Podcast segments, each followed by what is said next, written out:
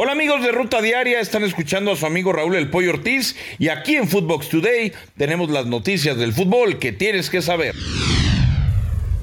Footbox Breaking. Eugenio Pisuto sin equipo.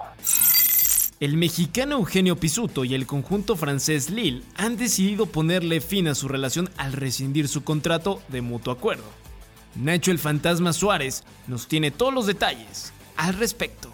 Amigos de Footbox, con la noticia de que Eugenio Pisuto, este joven nacido en San Luis Potosí, que brillara intensamente en el Mundial Sub-17 de Brasil, que tuvo una fractura cuando prácticamente debutó con el equipo Pachuca, pero que emigró a Francia a enrolarse a Lille, ha rescindido su contrato. Ha quedado fuera de Lille y es jugador libre, pero ojo, no va a regresar a Chivas porque el jugador no tiene intenciones de regresar a Chivas. Rescinde su contrato porque hubo cambio de dueños. Él no tuvo oportunidad, permanece lesionado y dice, no, no regreso al fútbol mexicano. Buscar equipo, soy jugador libre. Así es que Pisuto se va a quedar en Europa. Restricciones en juegos del Tri. John de Luisa informó que los partidos del Tri por la eliminatoria mundialista ante Costa Rica y Panamá se jugarán con solamente 2.000 aficionados en el Estadio Azteca a través de un grupo de control. De Luisa dijo que para el duelo ante Estados Unidos se tiene previsto dar acceso al público en general, pero ya con las nuevas medidas. Escuchemos al presidente de la federación para los próximos dos partidos de la Selección Nacional de México como local, tanto con Costa Rica como con Panamá, no abriremos el estadio para el público en general. Utilizaremos estos dos partidos con un grupo de control de cerca de 2.000 aficionados para realizar las pruebas de las nuevas políticas y procesos de acceso a los partidos de selección nacional de México. Marco Fabián con nuevo equipo. El delantero mexicano se convirtió en fichaje de los mazatlecos para este torneo. El medallista olímpico firmó por seis meses, con un mensaje en su cuenta de Twitter en el que recuerda sus logros más importantes. Los cañoneros de Mazatlán han confirmado su llegada como nuevo futbolista. Estas son sus primeras palabras como jugador de Mazatlán. Estoy muy muy contento, muy agradecido de poder estar aquí, pisar por primera vez este estadio ya vistiendo esta camiseta y bueno, listo para, para poder dejar huella en Mazatlán y sobre todo ayudar al equipo a conseguir grandes objetivos. Hola amigos, ¿qué tal? Soy Marco Fabián y estoy orgulloso de ser del Mazatlán.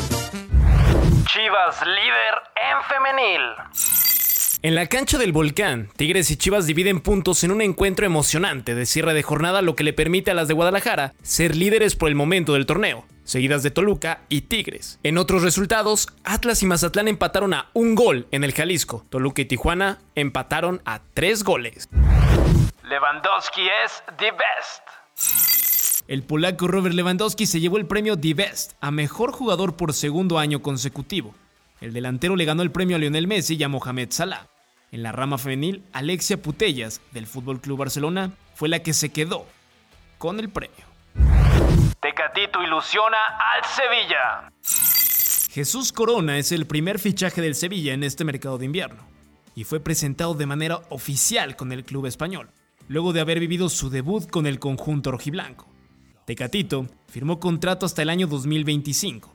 Escuchemos sus primeras palabras como jugador del Sevilla.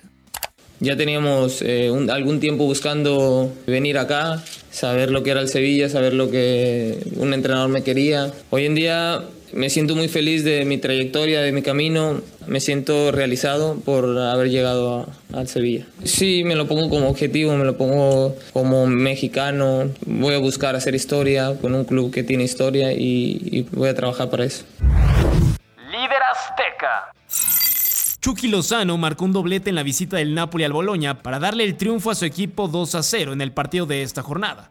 En el minuto 21, Lozano marcó el primer tanto, volvió a aparecer tras un pase desde la pradera izquierda y el mexicano recortó al guardameta y mandó el balón a las redes al minuto 47 para sentenciar el partido. Un Titi complica al Barcelona.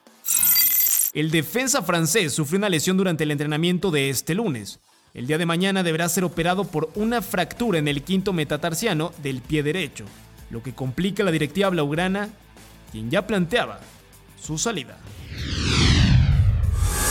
Esto fue Footbox Today.